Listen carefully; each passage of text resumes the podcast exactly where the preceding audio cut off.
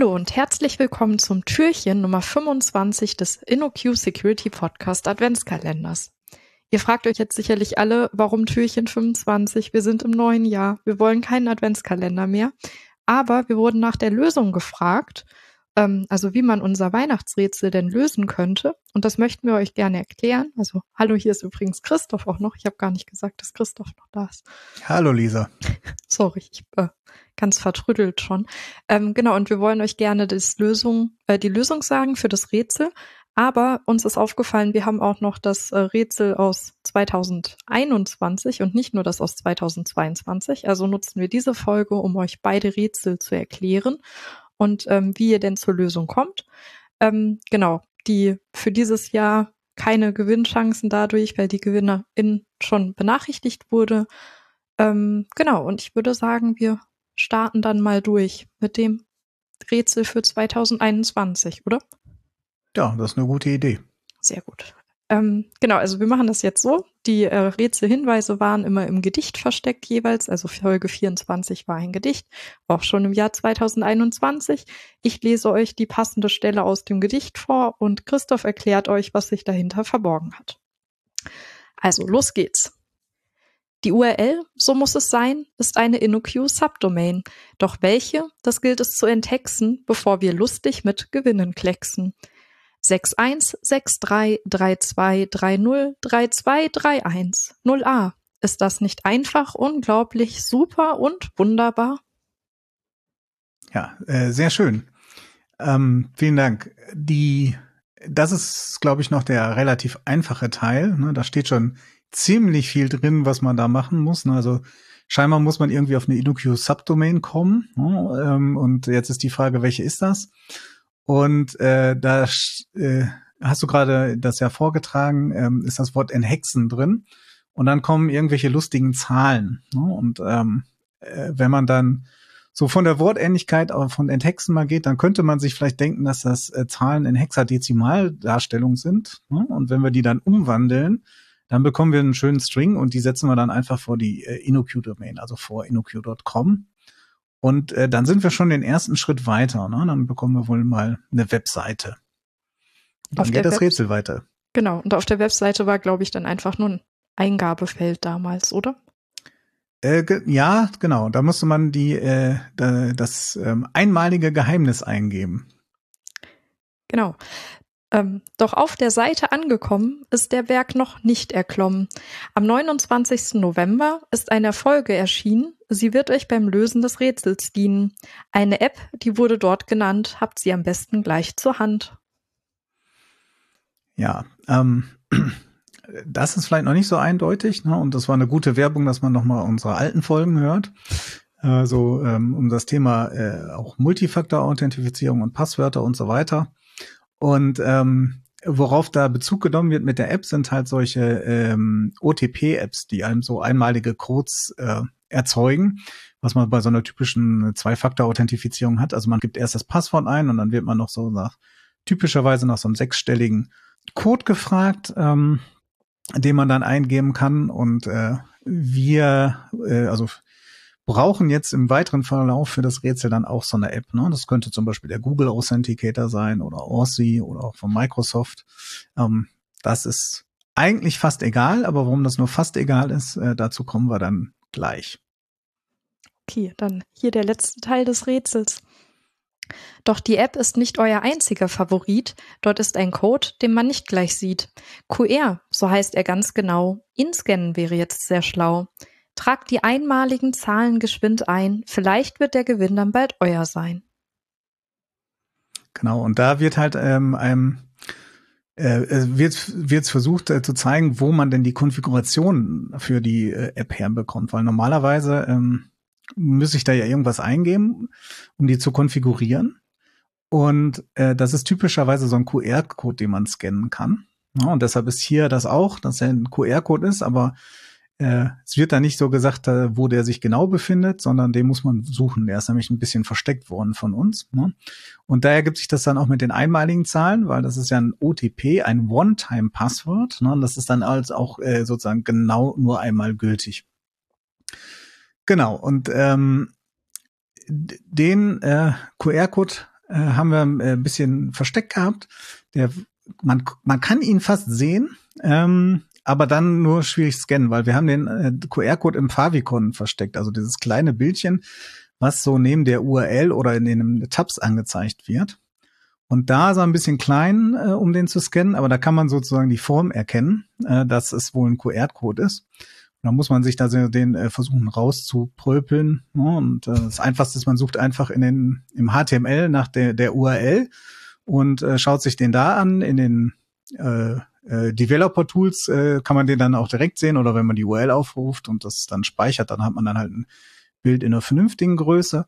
Äh, die ähm, ganz äh, raffinierten, die versuchen auch mit dem Bildschirm-Zoom, denn das Favicon sehr hoch zu zoomen. So für so, es gibt ja, also jedenfalls unter Macs gibt gibt's das äh, standardmäßig eingebaut, so unter den Accessibility Tools. Äh, unter Windows weiß ich das nicht, aber da gibt's ja wahrscheinlich sehr ähnliche Sachen auch unter Linux. Die und dann kann man sich das Bildschirmlupe, genau. Ja. Ähm, und dann kann man sich das ranzoomen. Und ich habe das hatte das auch mal probiert, aber das ist sehr schwer. Das hat nur ein einziges Mal geklappt, dass der das erkannt hat, weil ähm, das Problem ist, er skaliert das vorher runter für dieses Favicon und wenn man da zoomt, äh, dann sind die Daten, also die die Skalierungsinformationen halt schon verloren gegangen. Das gibt schon echte Probleme, aber theoretischerweise geht das auch. Wie gesagt, einmal ist mir das gelungen, aber da muss man halt genau den richtigen Zoom-Level haben und äh, schauen. Also einfacher ist einfach dann also auf dem Favicon äh, das rauszusuchen. Ähm, ja, am Quelltext erkennt man es dann nicht so genau, weil wir haben es natürlich nicht QR-Code genannt, sondern das heißt natürlich Favicon, ich glaube PNG war es oder JPEG oder so.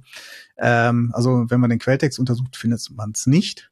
Aber wie gesagt, äh, wer, wer um ein bisschen aufmerksam ist, der kennt das vielleicht. Und äh, da es ja auch Gewinner gab und auch eine ganze Reihe richtiger Einsendungen, haben das wohl auch ein paar Leute gefunden. Genau, du hattest eben noch angesprochen, dass es ein Problem gab mit diesen Authenticator-Apps und dem Rätsel. Ja, äh, ich genau, ich hatte gerade gesagt, dass das äh, einfach eigentlich eine beliebige sein kann, aber das stimmt nicht ganz oder stimmte nicht ganz. Ähm, wir haben nämlich nicht die Standardeinstellungen, die da benutzt, sonst benutzt werden. Die sind, ähm, dass so ein OTP äh, aus sechs äh, Zeichen besteht, genauer gesagt aus sechs Ziffern und äh, dass das für 30 Sekunden gültig ist und das kann man in diesem Barcode wird das normalerweise so äh, kodiert. Aber das kann man auch ändern. Ne? Also der Standard erlaubt das, dass es da auch andere geht. Und wir hatten das äh, erhöht auf neun Sekunden äh, bei, den, bei der Anzahl der Ziffern, aber auf 15 Sekunden runtergesetzt bei der Zeit, dass man so ein bisschen Zeitdruck hat, während man das abtippert und nicht, nicht zu lahm ist. Und es hat sich herausgestellt, dass einige äh, Apps damit nicht klargekommen sind. Die haben dann einfach trotzdem nur sechs Zeichen äh, dargestellt oder also diese sechs Ziffern und dann fehlten halt drei. Ähm, da äh, hatten dann doch einige einen Bug dabei. Aber es gibt ja genügend Auswahl auf freie, äh, also an freien, frei verfügbaren, kostenlosen Apps, die man da nehmen kann und das ähm, sollte einen nicht äh, auffallen. Und das hatten wir vorher auch gar nicht gewusst. Also die, die wir ausprobiert hatten, äh, die äh, zwei, glaube ich, waren ähm, die konnten das, aber äh, nicht alle. Und das war die Lösung vom Jahr genau, 2021. Dann konnte man die halt eingeben und dann kam man dann halt auf äh, eine weitere Seite, die sonst nicht zugänglich ist und da stand dann sozusagen das, was man äh, als Rätselslösung äh, per E-Mail an uns senden konnte, damit wir wissen, wer denn daran teilnehmen möchte an dem Rätsel. Und es gab da auch ein, einige Einsendungen, äh, die das auch ganz äh, richtig gemacht haben, auch relativ fix. Sehr cool. Ja, dann äh, würde ich sagen, gehen wir zu letzten Jahr, also Adventskalender 2022. Auch da haben wir das äh, gleiche Spiel betrieben. Wir haben ein Gedicht vorgelesen am 24. Und dieses Gedicht hat auch hier einige Hinweise enthalten. Und wir machen das jetzt einfach wieder genauso. Ich habe so viel Spaß am Gedicht vorlesen, du hast viel Spaß am Dinge erklären, also teilen wir das einfach wieder so auf. Also, Teil 1. Die Subdomain, sie ist versteckt. Was haben wir da nur ausgeheckt? Enthexen müsst ihr sie geschwind, am Ende jeder Folge ihr sie findet. Ja, ähm, also das ist sehr analog zu dem, was wir äh, in 2021 gemacht haben. Ne? Also man muss wieder was enthexen. Äh, diesmal sind aber die Zahlen, die man entexten muss, äh, nicht in dem Gedicht drin, sondern äh, wir haben es so gemacht, wie, wie es auch die guten Radiosender machen. Ne? Beim Gewinnspiel muss man die ganze Zeit hören, damit man da mitmachen kann.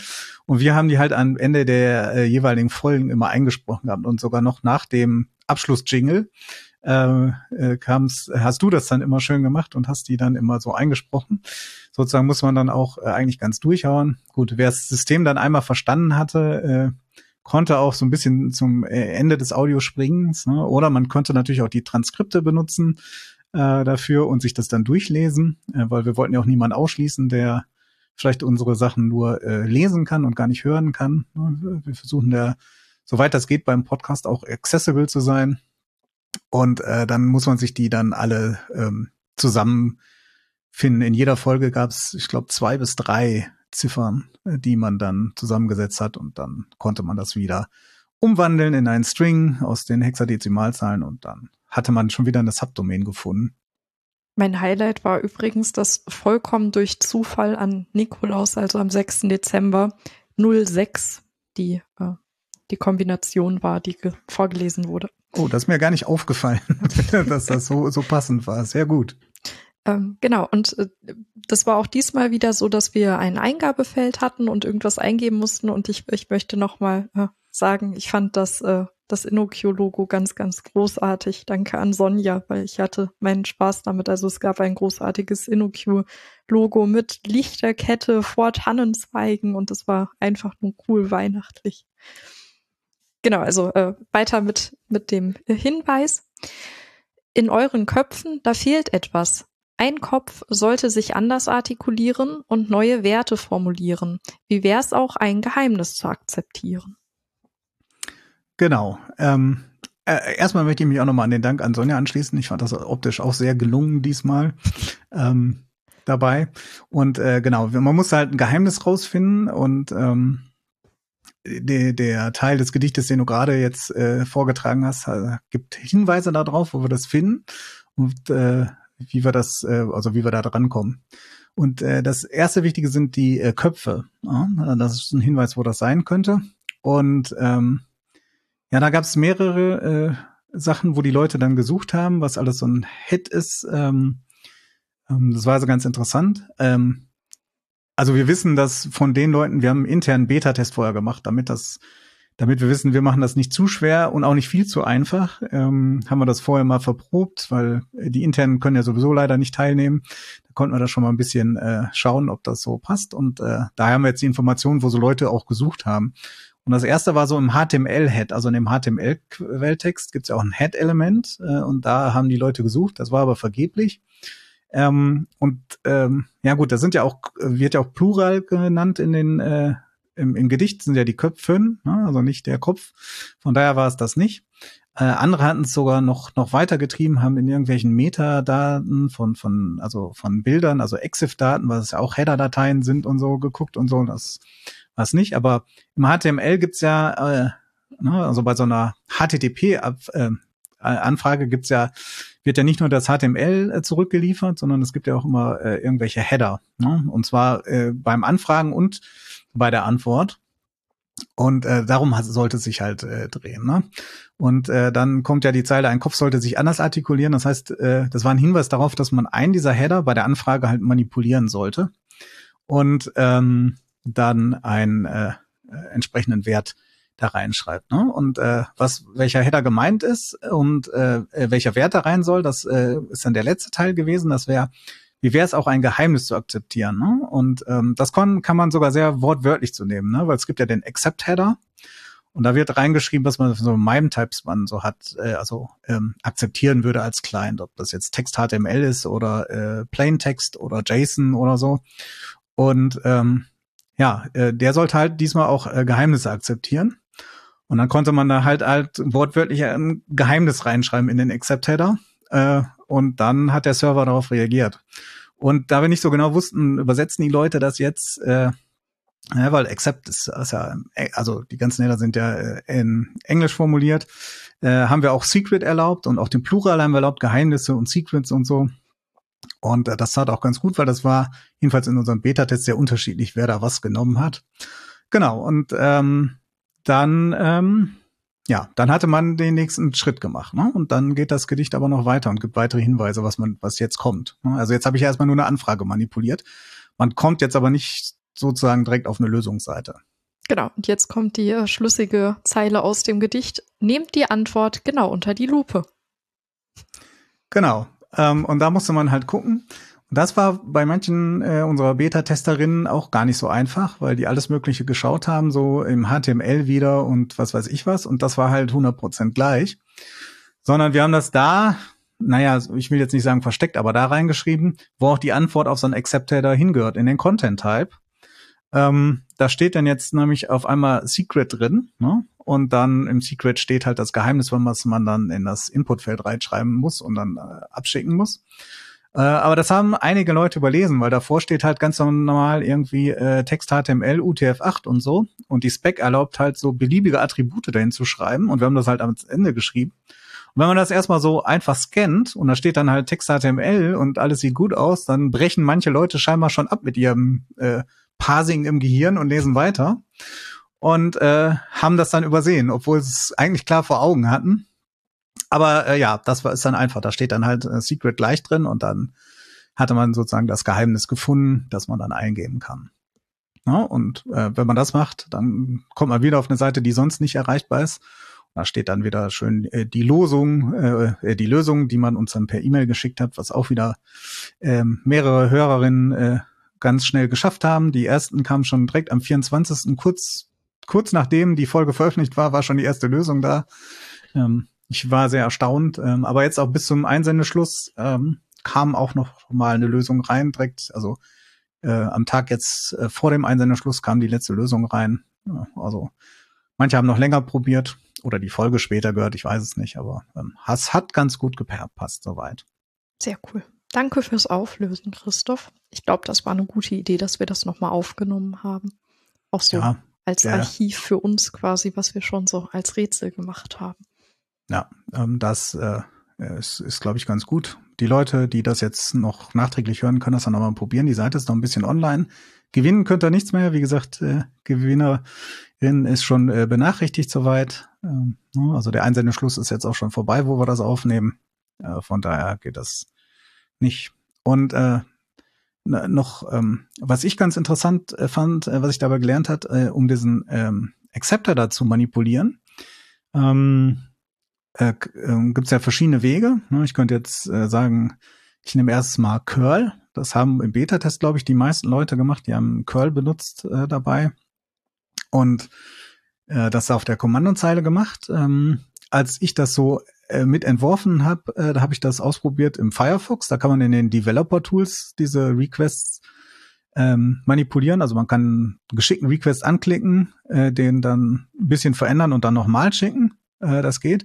Und ähm, das geht auch in Safari, aber komischerweise im Chrome, der ja die größte Marktdominanz hat und der angeblich die besten Developer-Tools hat, da geht das nicht. Jedenfalls nicht so offensichtlich, dass ich das sofort gefunden hätte. Ähm, das erklärt auch vielleicht, weil das dann viele Leute, die dann äh, das machen wollen, einfach mal Curl genommen hat. Das fand ich ganz interessant äh, dafür, dass das äh, sozusagen in den Minderheitenbrowsern äh, ganz einfach geht und äh, in dem, äh, der den Markt beherrscht, äh, dass das da nicht geht. Naja. Wieder was dazu gelernt. Genau. Und damit wollen wir es wohl mal belassen für, für heute. Ne? Also inhaltliche Folge gibt's dann demnächst wieder schön frisch ins neue Jahr. Genau. Genau, da, danke Christoph, dass du aufgelöst hast. Danke euch allen, dass ihr zugehört habt und hoffentlich auch mitgerätselt habt. Ähm, falls ihr irgendwie Ideen habt oder Feedback habt, könnt ihr uns das gerne schicken an security-podcast.innoq.com und wir wünschen euch äh, sehr verspätet ein frohes neues Jahr, einen guten Start ins neue Jahr und bis zum nächsten Mal. Tschüss. Ciao. Ho, ho, ho.